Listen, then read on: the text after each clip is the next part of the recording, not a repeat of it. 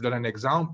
Il y a deux mois, en conventionnel pur, il y avait certaines institutions où on qualifiait autour de 3,5 OK? Puis là, j'aimerais préciser que le taux de qualification que j'utilise en ce moment, il n'est pas pareil d'une institution à l'autre.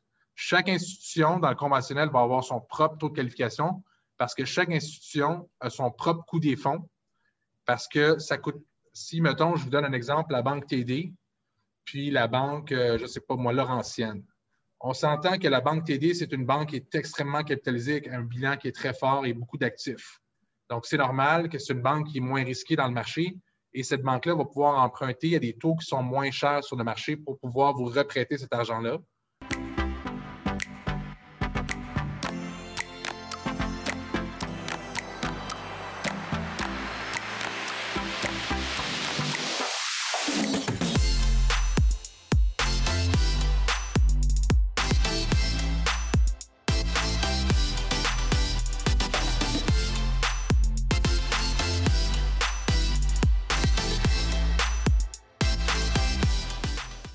Bonsoir. Merci d'être parmi nous. Honnêtement, 48 euh, personnes, je pense que l'audience euh, va grandir aussi. Fait que, comme Brian le mentionnait, euh, ouvrez votre caméra, ouvrez vos micros. je vous invite à cliquer sur le bouton réaction en bas si vous voulez avoir un tour de parole pour venir poser la question, interagir avec Frédéric Roux et Brian Fadoul, qui sont deux courtiers hypothécaires chez PMML. Brian a une très belle expérience auprès de certaines institutions financières. Et puis, euh, il va pouvoir euh, répondre à pas mal toutes vos questions, euh, autant par rapport à son expérience en tant que courtier que son expérience passée. il est accompagné de son associé Frédéric Roux, anciennement un membre de l'équipe administrative qui a travaillé dans l'équipe de données aussi. Fred, une belle, un beau parcours en actuariat également. Puis maintenant, ben, il pratique le courtage hypothécaire avec Brian. donc, le sujet ce soir, c'est les stratégies de financement conventionnel. Donc, euh, on va parler de plusieurs choses par rapport au financement. Donc, euh, n'hésitez pas à intervenir. Euh, les questions, on favorise vraiment les questions caméra ouverte, posées verbalement. Si vous avez des questions en commentaire, on vous invite à le faire. par contre, on va prioriser les questions pour ceux qui ont des caméras ouvertes. Donc, sur ça, Brian, Frédéric, je vous laisse la parole. Merci beaucoup, Gab. Puis, Bonsoir tout le monde. Merci de prendre du temps ce soir pour, euh, venir euh, nous écouter et participer avec nous autres. Donc, euh, le sujet, comme Gab a dit ce soir, ça va être vraiment, on va parler du financement conventionnel parce que comme on le sait, dans le financement immobilier, il y a deux types de financement. On peut choisir un financement conventionnel avec les banques achats ou on peut aller aussi avec un financement qui va être assuré avec la SCHL. Et lorsque je parle de la SCHL, ça ne veut pas dire que c'est la SCHL qui finance, c'est bien des banques qui sont derrière, par contre, la SCHL va fournir une assurance pour l'institution financière, pour les financements, que ce soit multilogement ou dans certains cas semi-commercial. La SCHL ne finance pas d'immeubles qui sont 100% commerciaux. C'est plus les banques conventionnelles, les banques achats qui vont euh, traiter ces dossiers-là. Euh, aujourd'hui, c'est un petit peu particulier parce que dans le marché actuel, euh, on constate depuis le début du mois de septembre beaucoup de changements, je vous dirais, au niveau, premièrement, des taux d'intérêt. Euh, qu'est-ce qui est arrivé depuis le mois de septembre? Je vous dirais, c'est qu'en ce moment, les taux d'intérêt dans le marché long terme, quand je parle des taux long terme, je parle des taux qui sont des taux de 5 ans et non pas des taux qui sont 1 an. Les taux 5 ans ont monté d'environ euh, pas loin d'un demi pour cent, juste un petit peu moins, peut-être 45, 46 points de base. Quand je parle des points de base, c'est vraiment le 1 centième de pourcentage. Donc, on parle de 45, 46 points de base en moyenne chez les prêteurs conventionnels que les taux 5 ans ont augmenté. Et ça, ça se reflète aussi du côté des prêts assurés, c'est environ le même impact. Et qu'est-ce qui amène vraiment en ce moment à une hausse de taux, je vous dirais, dans le marché? Ben, c'est vraiment euh, dirigé à cause de toute l'inflation qu'on voit. On peut le constater à tous les jours lorsqu'on va, mettons, à la pompe. On gazait, je ne sais pas moi, il y a, il y a deux, trois mois, à, 1,26, 1,30. Puis là, mettons, si tu gazes suprême comme moi, bien là, tu vas gazer à 1,78. Fait que c'est quand même un, gros, un gros impact, je vous dirais. Puis on le sent aussi dans toutes les sphères, que tu t'en vas acheter des électroménagers, tu t'en vas à l'épicerie, tu t'en vas n'importe où pour magasiner, il y a de l'inflation. Cette inflation-là est causée principalement par le manque de, de main-d'œuvre le manque de capacité de production. C'est sûr qu'il y a moins de gens qui travaillent avec tous les programmes gouvernementaux qui ont été mis en place depuis le début de la pandémie. Il y a moins d'incitatifs pour que les gens reviennent au travail. Tu t'en vas, mettons, pour aller acheter un sandwich chez Subway, il y a une ou deux personnes, il y a 25 personnes qui attendent pour commander, tu attends 30 minutes. il y a beaucoup de ça, il y a un manque de main-d'œuvre, il y a un manque de matériaux, il y a beaucoup de rareté qui fait que les prix montent. Et ça, ça amène l'inflation. Puis ça, ça amène aussi une crainte dans le marché des investisseurs au niveau des taux d'intérêt parce qu'ils sont comme ben, l'économie, les prix sont en train de monter, l'économie est en train de reprendre plus rapidement que ce qu'on s'attendait après la pandémie. Et lorsque les investisseurs pensent ou le marché pense que l'économie est en train de reprendre rapidement, euh, logiquement, dans leur tête, sont comme c'est associé à une hausse de taux d'intérêt. Alors, le marché va se réajuster et les taux long terme vont monter beaucoup plus vite que les taux court terme. Et ça, ça fait en sorte que lorsqu'on va pour faire une demande de financement aujourd'hui versus il y a deux mois, bien, les taux sont environ un demi pour cent plus haut. Et ce qui est important, c'est qu'en tant qu'investisseur, lorsqu'on est dans le multilogement ou dans le commercial, peu importe dans n'importe quelle classe d'actifs d'immobilier commercial que vous êtes, c'est une classe d'actifs qui est extrêmement sensible au taux d'intérêt. Parce que si, par exemple, si vous connaissez les taux de qualification, lorsque je parle d'un taux de qualification, est-ce qu'il y en a pour qui qui ne savent pas c'est quoi?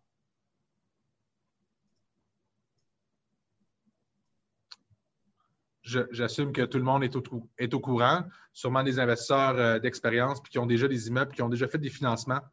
Lorsqu'on parle d'un taux de qualification, on a le taux réel. Le taux réel, c'est le taux contractuel que la banque va vous donner. Par exemple, le taux 5 ans d'aujourd'hui est à 3 et le taux de qualification, c'est le taux qui va être utilisé par la banque ou par le département de crédit pour faire la souscription hypothécaire pour déterminer le montant d'emprunt maximal qu'on peut aller chercher sur une propriété spécifique. Je vous donne un exemple. Il y a deux mois, en conventionnel pur, il y avait certaines institutions où on qualifiait autour de 3,5 OK? Puis là, j'aimerais préciser que le taux de qualification que j'utilise en ce moment, il n'est pas pareil d'une institution à l'autre. Chaque institution dans le conventionnel va avoir son propre taux de qualification parce que chaque institution a son propre coût des fonds. Parce que ça coûte, si, mettons, je vous donne un exemple, la banque TD, puis la banque, euh, je ne sais pas moi, Laurentienne. On s'entend que la banque TD, c'est une banque qui est extrêmement capitalisée, avec un bilan qui est très fort et beaucoup d'actifs. Donc, c'est normal que c'est une banque qui est moins risquée dans le marché et cette banque-là va pouvoir emprunter à des taux qui sont moins chers sur le marché pour pouvoir vous reprêter cet argent-là que, par exemple, la Banque Laurentienne, qui est moins bien capitalisée, qui a plus d'incertitudes, qui a un coût des fonds qui est beaucoup plus élevé. Donc, nécessairement, les taux d'intérêt qu'ils vont offrir à leurs clients bien, sont plus élevés parce qu'il faut quand même qu'ils fassent une certaine rentabilité sur les prêts.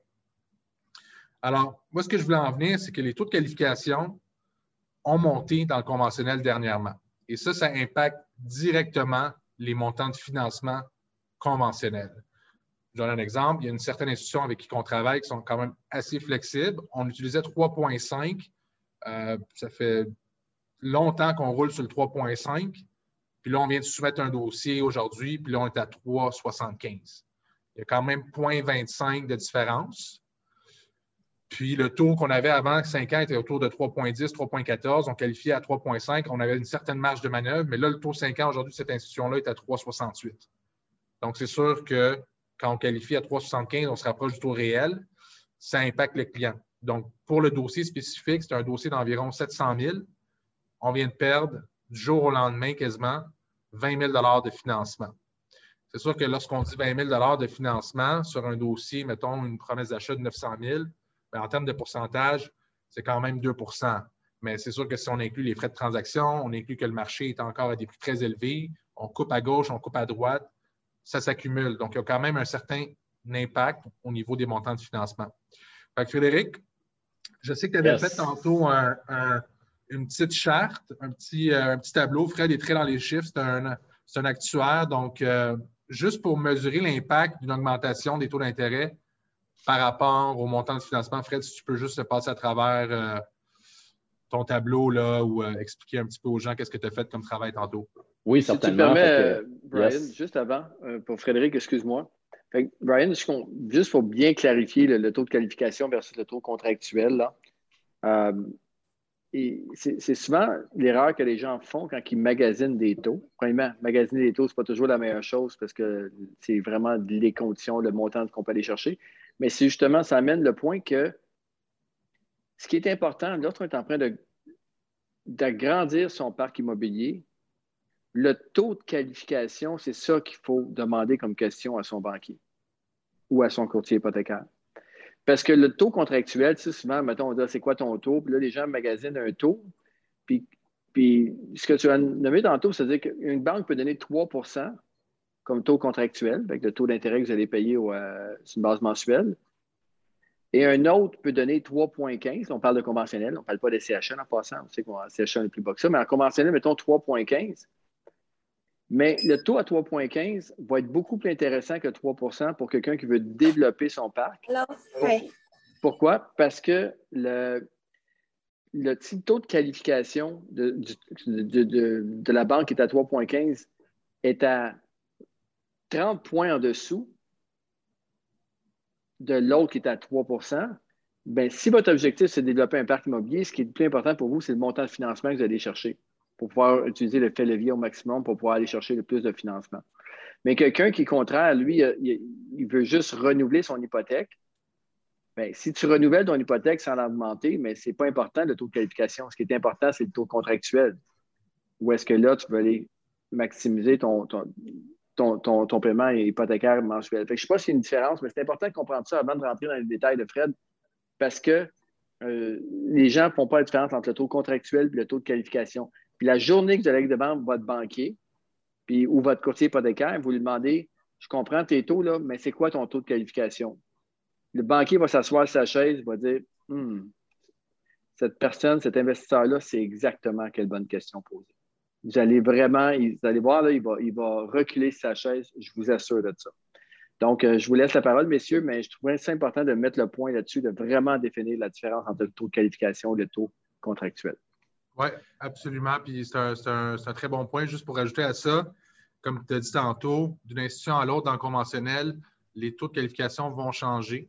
Fait souvent, les gens, ils veulent, euh, euh, comme on dit, euh, le beurre et l'argent du beurre. Ils veulent le plus gros financement avec le meilleur taux. Ça, c'est j'entends tout le temps ça dans mes clients. Par contre, il faut décider en tant qu'investisseur, comme Pat a dit, qu'est-ce qu'on cherche, où est-ce qu'on est dans notre croissance? si on est, on est très âgé, puis on est plus en mode vivre des revenus, c'est sûr qu'on va aller chercher le meilleur taux d'intérêt pour avoir les plus petits paiements, pour avoir plus de cash flow. Mais lorsqu'on commence, on veut grossir le parc, bien, on va aller avec l'institution qui va nous donner de un, le, meilleur taux de qualification, mais pas juste ça. Ça va être des barèmes de souscription qui vont être différents, puis aussi des ratios de couverture de dette, tantôt on va en parler, qui vont être différents. Donc, Fred, si tu peux juste donner, euh, mettons, l'impact avec le tableau que tu avais fait euh, cet après-midi, juste pour illustrer un petit peu euh, la sensibilité du taux d'intérêt sur le montant de financement. Oui, c'est exact. Ben, c'est justement pour enchérir ce que Patrice et Brian ont dit, dans le fond, c'est qu'au-delà des conditions, au-delà du taux, du fameux taux de qualification, euh, lorsqu'on parle de conditions de financement, bien sûr, en, fonction du type d'actif, que ce soit du semi-commercial, du commerce de détail, du bureau, de l'industriel ou tout simplement du multilogement, comme on en finance énormément chez PML, je dirais que la majorité du temps, au-delà du fameux taux, c'est surtout le ratio de couverture de dette qui va venir avoir un impact sur le montant qu'on va déterminer au final ce fameux ratio de couverture de dette-là, lorsque vous allez voir une institution financière pour pouvoir euh, obtenir du financement, que ce soit pour peu importe le type d'actif que je viens de nommer, euh, c'est très difficile de négocier si vous ne passez pas par un courtier hypothécaire parce que souvent, les institutions financières sont frileuses à soit diminuer ce taux-là à cause des politiques internes ou tout simplement parce qu'elles ben, ne veulent pas prendre de risques avec vous. Donc, euh, nous, c'est certain qu'à force de faire des dossiers, puis à force de voir certains types d'actifs ou certains clients qui ont certains parcs ou certains bilans, on, est capable de faire un inventaire de où est-ce qu'on pourrait aller qualifier le dossier au maximum. pour donner un exemple concret, euh, mettons qu'on suppose là, un bel immeuble de 8 logements qui génère, on va dire, 50 000 de revenus nets par année sur une période d'amortissement de 25 ans un ratio de couverture de dette de 1 pour 1. Donc, chaque paiement, chaque dollar de revenus net dans le fonds généré paye euh, les paiements hypothécaires.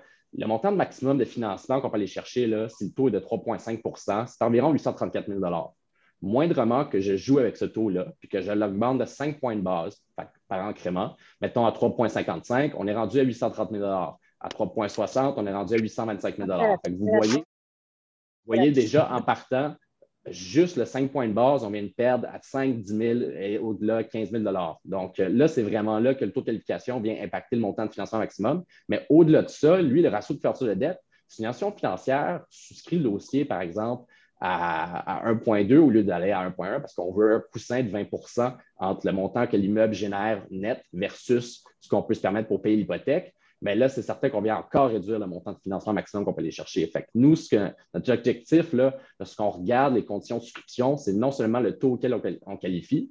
Par exemple, si je qualifie un taux de 4% mais que je peux obtenir un pour un de ratio de couverture de dette sur 25 ans avec, encore une fois, un immeuble qui génère 50 000 de revenus nets par année, en, gros, je pourrais aller chercher 792 000 de montant de financement. Sauf que si l'estion B, elle, me souscrit, par exemple, à 3,5% de taux de qualification, mais à 1,2 de ratio de couverture de dette, le montant de financement que je peux aller chercher, c'est seulement 695 000.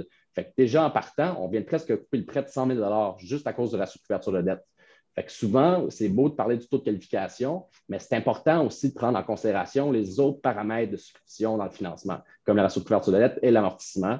Puis bien sûr, tout ce qu'il reste en de la normalisation, on le sait que la CHL, elle, a une façon de normaliser les immeubles. C'est un peu euh, pareil partout dans le marché. C'est certain que des fois, on peut demander des exceptions sur certains barèmes, mais au conventionnel, c'est un peu le Far West, dans le sens où est-ce qu'on peut challenger le le banquier ou le directeur de compte sur comment est-ce que nous, on, compte présenter le dossier et donc diminuer certains ratios pour aller chercher le maximum de financement possible. Absolument. c'est super intéressant, Fred, ce que tu viens de parler parce qu'on le voit souvent d'une institution à l'autre. Il y a des institutions qui sont même en conventionnel parce que la SCHL, pour dire une affaire, la SCHL sont quand même très stiff. Donc, tu sais, ratio de couverture de dette, mettons, pour un 7 logements et plus, c'est 1,3. Pour un 5, 6 en achat, c'est 1,1, puis en refinancement, c'est 1,2. On ne peut pas déroger de ça. Il n'y a aucune latitude par rapport à ça. Puis en ce moment, la SHL a revu euh, cet été son barème de dépenses. Donc, euh, toute sa normalisation, elle a augmenté. Donc, déjà là, en partant, les réserves d'entretien, ont augmenté par appartement. Le frais de gestion pour certains euh, appartements, certains immeubles ont augmenté. Puis les frais de conciergerie ont augmenté. Donc, déjà en partant, on vient d'augmenter les dépenses on a gardé les mêmes paramètres de souscription, automatiquement, on vient de diminuer les prêts assurés CHL juste par ça. Ajouter à ça la hausse des taux, des taux de qualification, des taux d'intérêt, on vient encore de couper encore plus les montants de financement. Lorsqu'on va en conventionnel, il y a certaines institutions, mettons, on va aller acheter un, 5 ou un 6 logements, on peut aller chercher du 1.1. Il y a d'autres institutions, ça va être du 1.2. Puis à ce moment-là, c'est vraiment le taux de qualification qui va changer. Il y a certaines institutions conventionnelles qui n'utiliseront pas les mêmes barèmes de souscription, de normalisation des immeubles que euh, la SCHL. Donc, euh, au niveau du frais de gestion, il y a une certaine flexibilité. On peut négocier le frais de gestion au lieu que ce soit standard, mettons 3, 4, 5% On peut le négocier à la baisse, dépendamment du client, dépendamment du nombre d'appartements. On peut aussi négocier la réserve d'entretien. Si l'immeuble est plus récent, si l'immeuble est en bon état, on peut négocier ça à la baisse. On peut enlever le frais de conciergerie dans certains cas. Puis dans certains cas, on va ajouter, mettons, une réserve qui est structurale. Euh, ça, c'est certaines institutions vont en mettre, d'autres n'en mettront pas. Donc, all in all, il y a certaines institutions où est-ce qu'on va avoir un revenu net d'opération pour qualifier le dossier qui va être plus haut que si on était allé, mettons, à la CHL ou si on était allé à une banque euh, B ou C ou D ou peu importe. Donc, chaque institution va qualifier le dossier sur un revenu net d'opération différent parce qu'ils ont des barèmes différents. Puis, en tant que courtier hypothécaire, on développe des relations avec des banquiers. Donc, nous autres, on envoie beaucoup de volume à certains banquiers. On développe des relations qui sont très proches. On se fait une réputation, on se fait une crédibilité. Puis, ce qu'il faut comprendre des banquiers, j'ai été banquier aussi avant, c'est que les banquiers de nature sont très conservateurs. Donc, souvent, voici la politique de la banque. Il y a certains banquiers qui sont très, mettons, by the book. Ils ne vont jamais déroger de la politique, ce qui va faire en sorte qu'on ne fera jamais affaire avec ces banquiers-là. Nous autres, on travaille avec des banquiers qui sont ouverts d'esprit, qui sont prêts à challenger, qui sont prêts à, défendre nos dossiers, comment on veut les présenter pour aller chercher le maximum pour les clients. Puis ça, en fait en sorte qu'on va obtenir le maximum lorsque vous travaillez avec un courtier hypothécaire versus une institution euh, financière. Je vais ouvrir un petit peu la porte pour des questions. On a déjà, il est 7h20, on a parlé quand même pas mal. Euh, on est environ, on est 99 personnes. Donc, c'est sûr qu'il va y avoir au moins une question dans le groupe.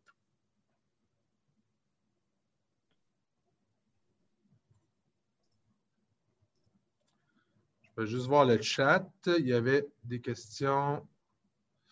Il y avait Tristan qui avait demandé, et en SHL, quel est le taux de qualification en général? Euh, donc, très bonne question, Tristan. Donc, euh, tantôt, j'ai parlé d'une certaine institution, on était à 3,5. Il y en a d'autres, mettons, en ce moment, sont à 3,16 en conventionnel. Euh, SCHL, ça dépend du montant de financement d'une institution à l'autre plus, mettons, on monte dans le taux, euh, dans le montant de financement, plus la tarification va être avantageuse. Donc, le taux de qualification va baisser. Mais si je compare des pommes avec des pommes, un dossier d'un million conventionnel, mettons, à 3,5% puis un autre dossier d'un million SCHL, en ce moment, on, est autour là, de 2,38 ce matin, 2,32, dépendamment de l'institution. On tourne autour de ces eaux-là.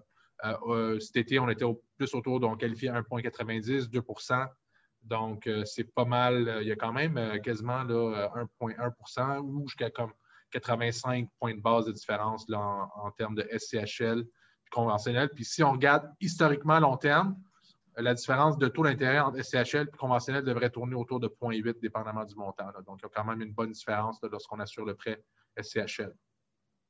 C'est certain, Brian, que malgré tout, hein, je te dirais que l'autre chose à prendre en considération lorsqu'on parle de stratégie de financement conventionnelle, c'est les délais euh, au niveau du financement en tant que tel. En ce moment, à la CHL, le temps qu'un scripteur prenne le dossier en charge, on parle d'un minimum d'une période entre, je dirais, 80 et 90 jours. Au niveau conventionnel, c'est quelques semaines, des fois maximum deux mois. Donc, simplement au niveau de l'acquisition de vos immeubles, lorsque vous cherchez à faire une acquisition rapidement, c'est là que l'option conventionnelle devient très intéressante parce que non seulement on est capable d'aller chercher des conditions de financement qui sont qui challenge que la banque vous offrirait traditionnellement à travers un directeur de compte.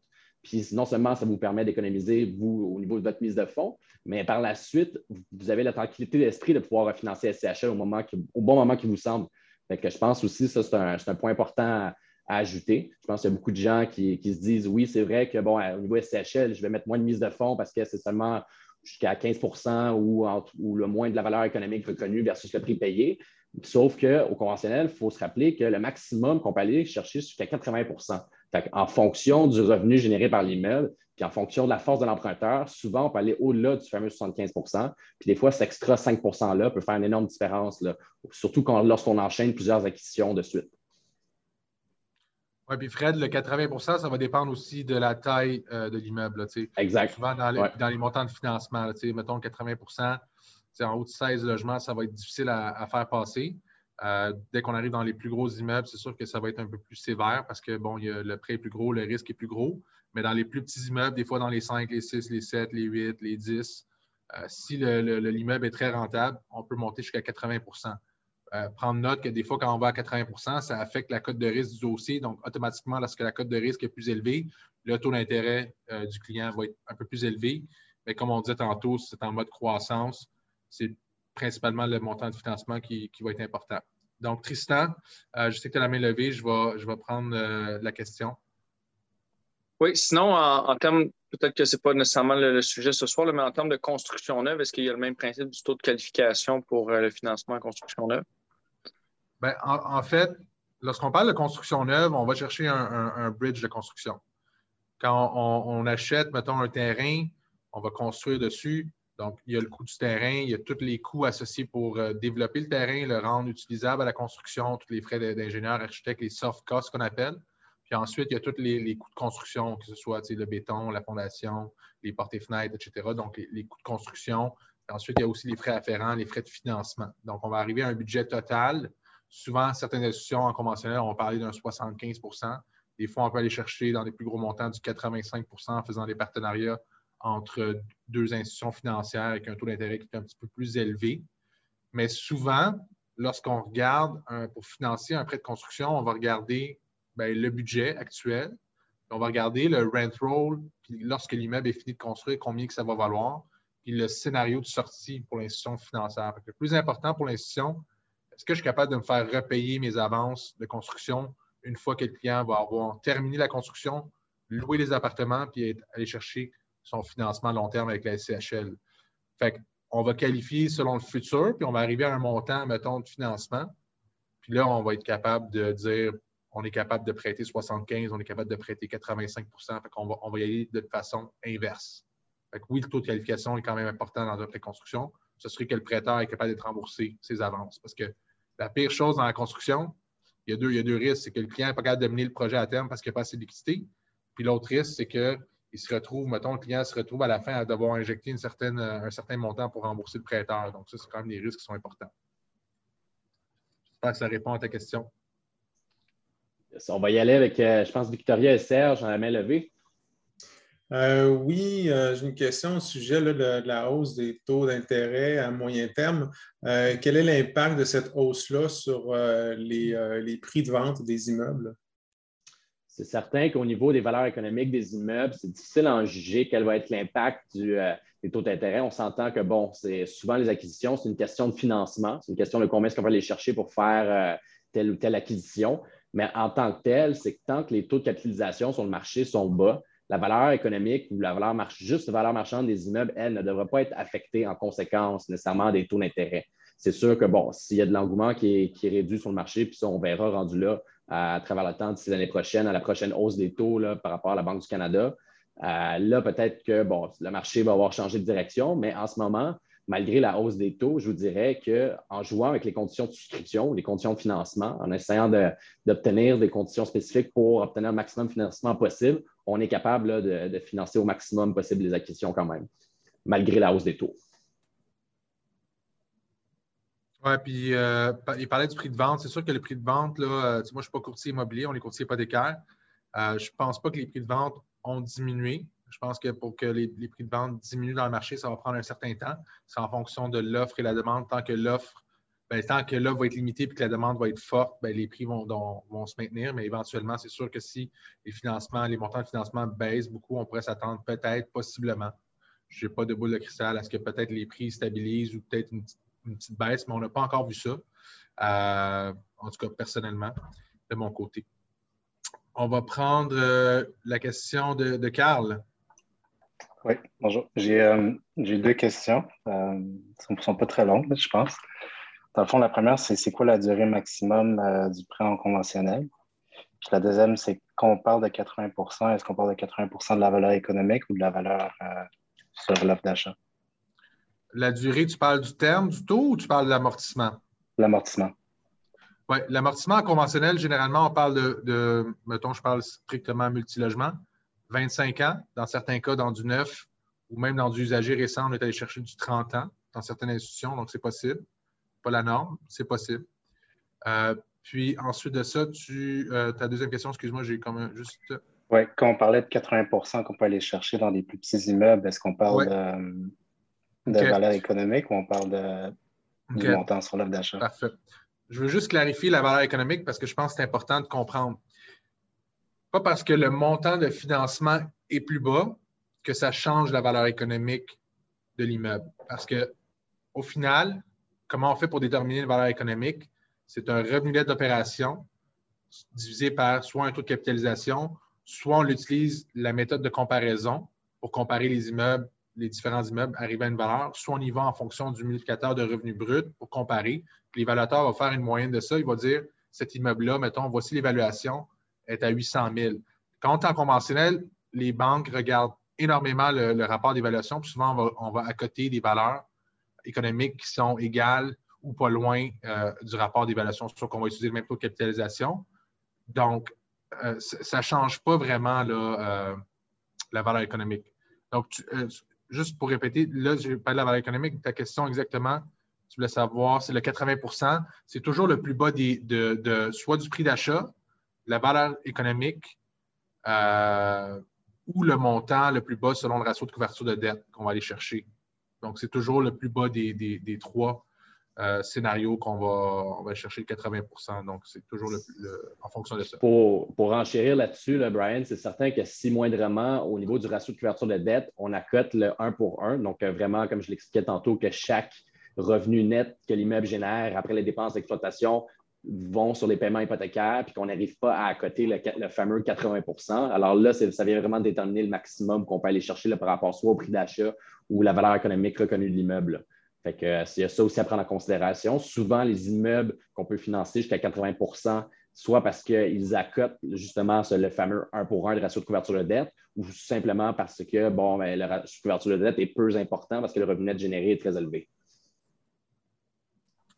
Excellent. Donc, euh, on va prendre la question de Galaxy. désolé, je n'ai pas ton nom, j'ai le nom de ton téléphone, mais euh, euh, tu es sur mute. On ne t'entend pas. Désolé. Ah, tu t'es remuté encore, excuse-moi. Là, vous m'entendez? Oui, on t'entend. Oh, je m'excuse, c'est les téléphones. Je n'ai pas mis mon nom. Là, c'est la première fois. Je ne sais pas trop comment ça fonctionne. Désolé. Donc, mon nom, c'est Hubert. Euh, en fait, euh, je voulais savoir, euh, est-ce qu'il est possible, parce que j'ai déjà fait ces démarches chez vous, là, c'était, je veux pas vraiment obtenir la réponse. La question est de savoir si c'est possible d'avoir un financement avec une mise de fonds de, de 20 Je parle vraiment au niveau conventionnel. Ah, PMM, je sais que la plupart de vos affiches, là, c'est marqué 35% 45 des choses comme ça. Ma question est vraiment de savoir est-ce qu'il est possible d'obtenir un financement avec une mise de fonds à 20 dans les siplex, là, mettons, là? C'est certain que nous, au niveau de la, mise de fonds minimum qu'on peut, euh, qu'il faut décaisser là, pour faire une acquisition, c'est sûr que, bon, lorsqu'on regarde l'option STHL, le minimum, c'est tout le temps le fameux 15% de si la valeur économique, si on peut aller chercher 85% de la valeur économique ou 85% du prix d'achat. En conventionnel, pour obtenir le fameux 80% de financement, c'est certain que là, il va falloir faire l'analyse des, des revenus dépenses de l'immeuble. Hein. il va falloir regarder dans le fond si l'immeuble est capable de supporter jusqu'à 80% soit du prix d'achat ou de la valeur économique de l'immeuble pour, euh, pour, pouvoir mettre le fameux 20% de mise de fonds. c'est vraiment du cas par cas. Euh, c'est difficile à dire en tant que tel pour l'ensemble du marché. C'est certain que, bon, pour l'ensemble du marché, ce n'est pas tout le temps le cas qu'on peut aller chercher 80% de financement. Mais oui, il y a des exceptions dans le marché. Il y en a, on en a fait des transactions récemment là, où est-ce qu'on est allé chercher en conventionnel 80% de financement. OK, mais si le marché, si vous permettez, si le marché présentement, là, je n'ai pas beaucoup de connaissances, mais ce que je remarque de par mes petites connaissances, si le marché, il n'y a quasiment pas des immeubles euh, avec un financement de 20 une mise de fonds de 20% qui peuvent couvrir euh, les dépenses pour que vous soyez accepté là. Donc, en allant dans cette logique-là pour dire que j'ai moins de chances là, de, de, me faire financer avec 20 Donc, c'est un projet à oublier. Pas nécessairement. Moi, ce que je conseille toujours, c'est bien de, vérifier, contre-vérifier l'information, surtout les revenus dépenses de l'immeuble. Des fois, on peut aller jouer avec certaines dépenses ou certains revenus pour, euh, après vérification, soit des baux ou soit des annexes pour confirmer, dans le fond, que le revenu affiché est bien tel quel ou simplement, hein, des fois, il y, a certains, il y a certaines dépenses d'exploitation de l'immeuble qu'on ne va pas nécessairement soumettre euh, dans nos critères de normalisation. Donc, euh, ça vient enlever euh, certaines fameuses dépenses. donc, on augmente notre revenu net de cette façon-là. Donc, c'est vraiment, c'est plus, ça prendrait une analyse en profondeur d'un cas par cas, je vous dirais, pour déterminer. Mais c'est sûr que lorsqu'on regarde un, fameux listing, que ce soit affiché sur notre site web ou peu importe quelle agence, c'est difficile de, juste se baser là-dessus pour contre-vérifier l'information sur le montant de mise de fonds qu'on peut aller chercher. Si tu me permets, Fred, euh, oui. juste embarquer pour la question deux points. J'étais, bon, tantôt, je voulais répondre par rapport à l'impact des taux d'intérêt sur le marché. Mais avant ça, euh, par rapport à la question d'Uber, la réponse, elle est simple. Uber, tu dois apprendre c'est quoi la différence entre une valeur économique, une valeur de financement, et une valeur marchande. Et la réalité, c'est que si tu vas sur le site, web de PMML, puis tu vois que des mises de fonds de 35, 40 ou 25% c'est parce qu'il y a des immeubles ont des prix affichés à la valeur marchande ou un petit peu plus haut. On sait que tout est négociable. Et mais les banques vont financer, eux, 85% ou 75% ou 80% conventionnels, comme on parle tantôt, de la valeur marche, de la valeur économique. Donc, si un immeuble aujourd'hui, là, euh, c'est pas rare d'avoir 10-15% au-dessus des valeurs économiques que les, que les immeubles vont se vendre. Et même des fois 20% au-dessus. Ce qui fait que ton immeuble, exemple, un immeuble qui est affiché euh, à 1 200 000, qui va se vendre, exemple, 1 175 la, valeur économique de l'immeuble est peut-être à un million. Donc, la banque va te financer 85% le CHA va te financer 85 ou, ou en conventionnel 75% d'un million. Mais la différence, tu vas l'ajouter au comptant. Est-ce que, tu, euh, est-ce que tu vois la différence? Oui, j'ai compris, merci. c'est hyper important d'aller vérifier cette, euh, valeur économique-là. Euh, parce que chez PMML, bien sûr, comme on sait, nos fiches sont très complètes, les analyses qu'on a sont, bien. Ce n'est pas PMML qui peut offrir 85 ou qui peut offrir ou 65% de financement. Ce n'est pas PMML, c'est le marché, c'est les banques. Donc, les, montants de financement affichés sur les fiches descriptives de PMML, nous, on a pris le temps de faire les calculs et c'est les montants maximum possibles sur le marché. Donc, si tu payes à même prix qu'à valeur économique, tu vas être capable d'avoir un financement de 85 mais ce qui est très, très rare aujourd'hui. Excellent. deuxième point par rapport au marché. Tantôt, quelqu'un a posé la question de l'impact des taux d'intérêt ce qu'on a vu, ce n'est pas la première fois que les taux d'intérêt montent de 0,50 ou euh, de, 0,40 en dans quelques mois, quelques semaines même dans ce cas-ci, depuis les trois dernières années. Ce qui arrive, premièrement, la réaction au marché sur la montre de, revente par rapport au taux d'intérêt a une durée d'environ six mois avant qu'on ait un impact. Premièrement, les délais transactionnels présentement sont de six mois environ quatre mois, quatre à cinq mois de financement, mais environ six mois au total avec les vérifications diligentes et peut de passer chez le notaire et tout ça. Donc, la réalité des prix présentement, c'est des offres d'achat qui ont été acceptées il y a six mois. Et donc, en ce moment, on peut voir, encore là, on ne voit pas l'impact parce que là, six mois, les taux d'intérêt étaient plus bas qu'aujourd'hui. Donc, dans six mois, on va commencer à voir les résultats de ça.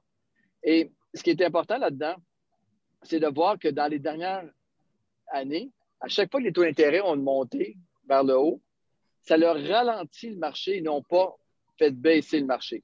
Mais c'est sûr qu'éventuellement, si les taux d'intérêt montent d'un point et non pas de, de, de, 100 points et non pas de 50, ben à 100 points de plus, le marché, à un moment donné, les, gens vont, les, mises de fonds vont être obligées encore une fois d'augmenter. Et là, à un moment donné, il y a une, capacité, euh, de, l'offre et la demande. et, ce qui va arriver, c'est que la demande va baisser parce que les mises de fonds vont augmenter.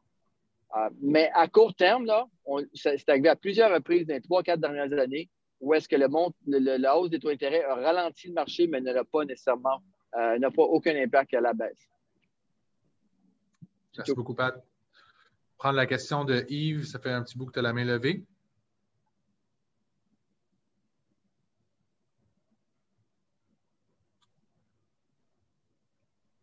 Ta, question? On ne t'entend pas? Je vais passer la parole à Alexandra dans ce cas-là. Euh, oui, excuse-moi, c'est pas Alexandra, c'est juste l'ordinateur de ma blonde, fait que j'ai pas, euh, j'ai pas l'air d'Alexandra ni la voix. Euh, écoutez, euh, oui, alors ma question, euh, ma caméra, des fois, elle coupe, alors désolé pour ça. Ma question, c'est, je, me questionne parce que, bon, j'ai l'intention de faire une acquisition 5-6 logements dans un avenir proche. mais en même temps, est-ce que le fait d'avoir un paiement d'auto, est-ce qu'au niveau personnel, si j'ai un ratio d'endettement, est-ce que ça, va, avoir une incidence sur le multilogement quand je vais dans ce sens-là? Très bonne question. Je te dirais, euh, il y a deux choses. Lorsqu'on va au financement, mettons, euh, personnel, on va acheter une maison, on va acheter un, condo ou un chalet ou peu importe, le ratio d'endettement personnel selon nos revenus, nos dettes, euh, tous nos paiements, nos taux, cartes de crédit, les prêts, etc., vont être tenus en compte pour déterminer le, le montant qu'on peut emprunter au personnel. Quand on va dans le multilogement, dans le commercial, on va passer souvent, il y a deux options, souvent dans les cinq, les six, on peut aller financer avec certaines institutions, avoir des limites euh, au côté personnel. Dans ce cas-là, oui, ça va être important, ça va avoir un impact. Puis, lorsque les gens ont plus tendance à grossir les parcs, c'est des investisseurs d'expérience, vont avoir plusieurs immeubles, on va aller directement au département commercial. Puis, le département commercial va regarder l'immeuble en tant que tel, la capacité, comme on a parlé tantôt, de financement, le ratio de couverture de dette, les montants, etc., de cet immeuble-là et la deuxième chose qui va être super importante, ça va être la, valeur nette du client. sa capacité de réinjection. souvent, mettons, lorsqu'on va financer avec la SHL, la SHL va demander un minimum de valeur nette de 100 000 ou de 25% du prêt. Lorsqu'on va aller en conventionnel, il y a certaines banques, ça va être 25% du montant du prêt. Dans certains cas, ça va être 40% du montant du prêt. Euh, dans certains cas, où est-ce qu'on va dans les plus petits immeubles, puis qu'on demande un ratio de couverture de dette, mettons, de 1 pour 1, qui est quand même une exception, bien, la banque va se dire est-ce que le client fait quand même des bons revenus personnels à l'externe pour compenser si jamais il y a une perte de revenus de cet immeuble-là, pour aller chercher un confort? Donc, des fois, oui, c'est regarder aussi le dossier personnel. Mais ce qui est important, c'est vraiment le bilan de la personne, ses actifs, sa liquidité, sa capacité de réinjection. Donc, euh, c'est vraiment ça qui va être important. Ça marche. Merci beaucoup. Ça fait plaisir. Je ne sais pas si quelqu'un d'autre avait une question ou. Euh, oui, euh, j'ai levé la main, Luc. Luc veut ça. Ah, ah Luc, OK, super. Oui, on t'écoute. OK. Euh, je fais un, scénario. J'ai euh, deux bâtiments, un existant puis un neuf, complètement neuf. Les deux ont des revenus bruts de l'ordre de 500 000. Quel est le taux de capitalisation pour trouver la valeur économique pour l'existant et pour le neuf? Et après ça, quelle est la possibilité de financement et quel serait le taux de euh, couverture de dette qu'on pourrait demander, incluant les dossiers de la SCHL, principalement même les dossiers de la SCHL. Bien, c'est certain que, bon, juste avec le revenu net, c'est difficile à dire, mais avec le revenu, du revenu brut. Du revenu brut, du revenu brut plutôt. Euh, c'est certain qu'il faudrait connaître le nombre de logements pour savoir quel ratio de couverture de dette utiliser au niveau de la SCHL. En conventionnel, c'est certain. Mettons qu'on a un 60 logements. Un 60, bon, ben dans ce cas-là, 60 logements, c'est sûr que bon, si on prend un terme de 5 ans au niveau de la SCHL, c'est 1,3 de ratio de couverture de dette. Si on prend 10 ans, c'est 1,2. En ce moment, les taux de qualification, on parle de 60 logements, donc je vais assumer que le prix par porte est quand même assez élevé, surtout si c'est un neuf qui est bien situé. Dans quel secteur qu'on parle? Regardez, regardez, c'est parce que le secteur, on pourrait le faire, mais juste pour montrer, moi, je veux montrer entre l'existant et le net la différence. Quel est le taux de capitalisation? Mettons que les deux sont bien situés. On prend une hypothèse, les deux sont bien situés. Quel est le taux de capitalisation que tu vas utiliser pour l'existant et le net pour avoir la valeur économique? Bien, ça dépend du secteur. C'est exactement c'est le, le problème. le même taux de capitalisation si les deux sont dans le même secteur? Aucunement, parce que je vais répondre, ça ne dérange pas Brian, aucunement, parce que dans, l'existant en ce moment, c'est certain que, bon, euh, étant donné que l'ensemble du marché ou une bonne partie du marché est un inventaire existant, euh, je dirais que les taux de capitalisation sont beaucoup plus faibles que dans le neuf. C'est certain que lorsqu'on. Pourrais-tu donner un exemple? À peu ben, près. ça peut varier entre quoi et quoi? Mettons dans un marché primaire comme euh, le Grand Montréal, ça pourrait varier n'importe où entre 3% et 4% pour ce qui est du marché, de l'inventaire existant, si on parle du... en banlieue de Montréal. Ah, si on parle en banlieue, ben écoute, ça pourrait être, euh, ça pourrait côté cette valeur-là ou soit Je donne un exemple, je donne un exemple parce que il y a beaucoup de choses à prendre en compte. Souvent, si on va aller au, conventionnel, on va utiliser le rapport d'évaluation, puis il va y avoir un TGA de marché dans le rapport d'évaluation, puis on va prendre ce TGA-là pour faire la valeur. Si on s'en va à la CHL. Je je comprends ça. Mais avant de faire cet élément-là, il faut que j'aie une idée à ce moment-là. Si, mettons que j'ai deux immeubles dans le même secteur, un a 20 ans ou 25 ans et l'autre, il est neuf, les deux ont des revenus de 500 000 bruts. Quel est le taux de capitalisation que je vais utiliser? Parce que les deux sont dans le même secteur. OK. Je me permets, Brian, euh, M. Luc, ta réponse, euh, ta question, elle est excellente. D'ailleurs, on a un beau débat en ce moment. J'aime ça, j'adore.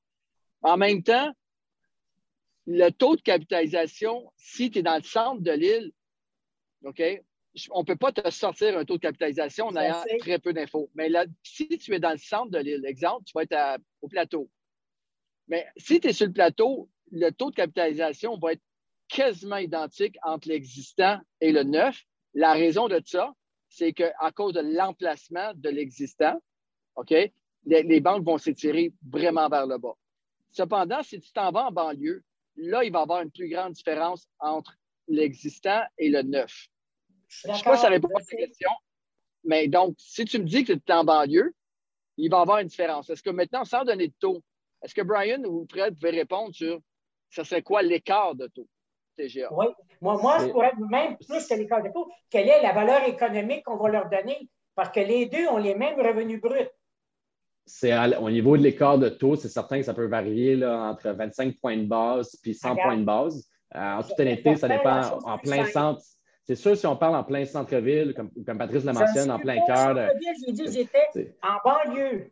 Ah ben, en, banlieue, c'est environ ça. C'est environ 50 points de base. Regarde, peux-tu vous proposer quelque chose?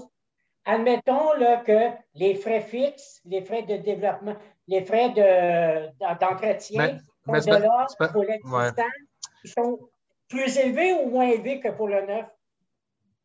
Non, les, les, les dépenses là, qui vont être normalisées, mettons qu'on s'en va, je ne sais pas, dans ce cas-là, SCHL. Oui. Les dépenses pour un 60 logements, qui soit neuf ou existant, vont être les mêmes. Oui. Vont être les mêmes, les mêmes dépenses.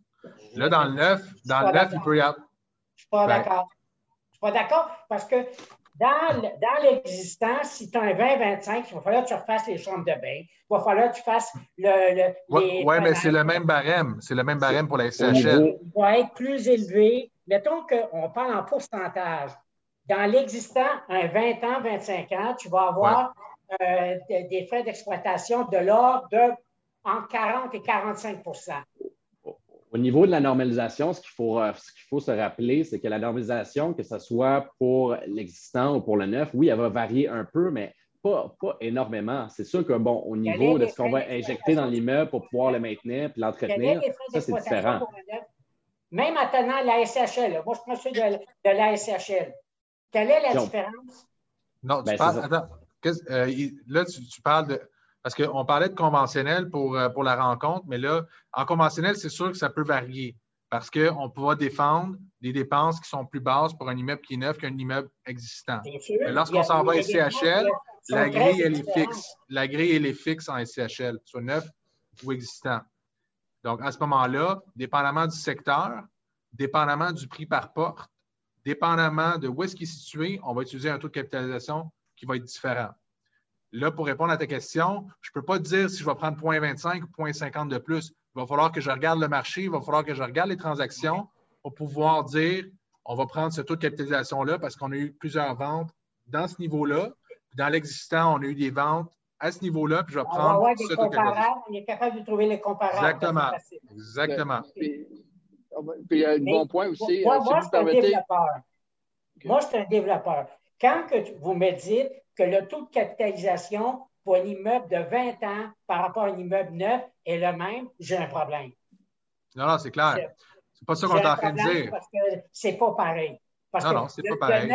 Le neuf, si on veut être conservateur pour un banquier, va être de l'ordre entre 4,5 et 5. Celui de l'existence, il y a 20 ans, qui a été entretenu de façon normale, il va être probablement autour de 5,2, 5,3, 5,5 s'il est fait. Je ne suis pas d'accord. C'est beaucoup. Sincèrement, 5,2, c'est très élevé. Je suis pas parce que je suis pas d'accord parce que on, a financé dernièrement un, immeuble à Sainte-Rose de 18 logements qui était ancien. Puis, on a pris un taux. C'est combien d'années? Euh, c'est en 1986. donc, on parle de 30, plus de 20 ans. un, peu, plus que ça, exactement on a pris un taux de capitalisation justifié à SHL avec le rapport d'évaluation qui est autour de 4,2. Donc, je ne suis pas d'accord qu'on va dire que c'est du 5, 5,2 parce que. Le taux de capitalisation que tu me parles, c'est en fonction davantage pour un prix de vente que tu fais. Moi, on parle d'un coût de financement. Le banquier n'accepte ben, pas un taux de capitalisation? Luc, si vous me permettez, là, j'apprécie beaucoup vos commentaires. Mais ce que Brian vous mentionne présentement, c'est vraiment un taux de financement et non pas un taux de vente. Parce qu'à Sainte-Rose, présentement, on est en bas du 4% dans le taux de vente. OK? Donc, c'est vraiment un, taux de financement. Fait que je pense que Brian. Je, te parle d'un taux de Puisque moi, ma prochaine étape, Luc, là, si vous me permettez, on va, j'ai vos coordonnées. On va rentrer avec vous. On va mettre, on va mettre les choses au clair avec des vrais chiffres puis ça va nous faire plaisir d'aller répondre à la question. Puis pour le bien de l'auditoire, vous avez vraiment posé les bonnes questions. Maintenant, je suggère qu'il reste 10 minutes, qu'on passe au, prochain. Mais en même temps, Luc, je vais communiquer avec vous pour, pour aller vraiment en détail dans ce que vous voulez. Vous allez peut-être rester surpris euh, des, des, taux de capitalisation qui peuvent être faits. Puis vous avez raison, même si on n'est pas d'accord souvent avec les règles de la CHL, OK? Moi aussi, je suis le même avec vous, qu'on ne peut pas prendre les mêmes dépenses. Mais la réalité, c'est que la SCHL va prendre les mêmes dépenses.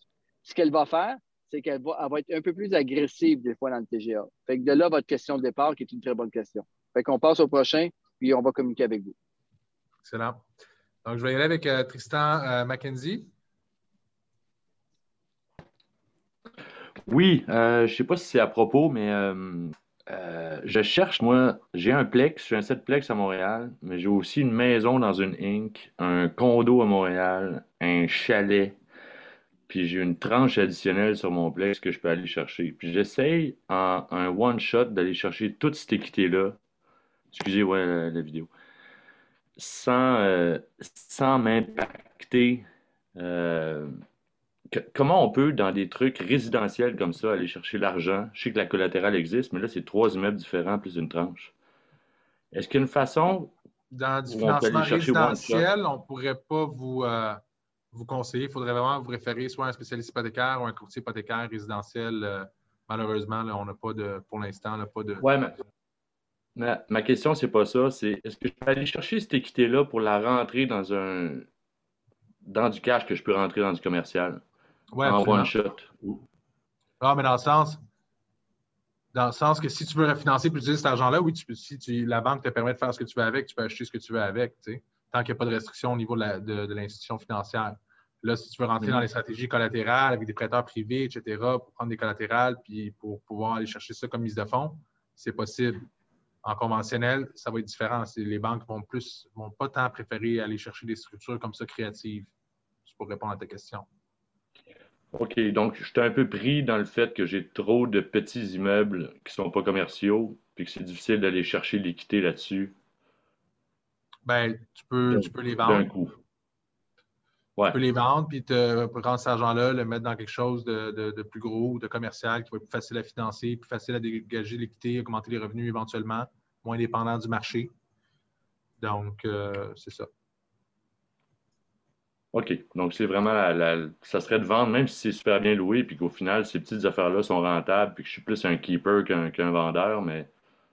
Ben, ça dépend des objectifs personnels. Je ne suis pas en train de te dire de tout vendre, là, mais ça dépend de ta croissance. Si tes immeubles que tu as en ce moment, c'est ta seule source d'équité et ne te permet pas de grossir ton parc, ben, à un moment donné, il faut prendre des décisions dans la vie. Il faut vendre des choses pour acheter des choses plus grosses. Fait que ça, c'est vraiment personnel. Oui. OK. Ben, merci. Donc, c'est la collatérale ou rien d'autre. Hein? Ben, si c'est impossible de le refinancer, il faudrait que tu regardes avec euh, au niveau résidentiel, ton courtier hypothécaire résidentiel, peut-être que c'est possible de refinancer. OK, merci. Ça fait plaisir. Euh, Tristan, tu avais la main levée encore? Euh, rapidement, est-ce que vous voyez depuis que les taux, les dépenses normalisées de la SCHL ont, changé? Est-ce qu'en conventionnel, ça a eu un impact sur les financements? Est-ce qu'il y a certaines banques qui ont utilisé les mêmes, euh, qui utilisent maintenant les mêmes taux? Est-ce qu'on voit un peu que les, ça impacte sur les TGA de financement?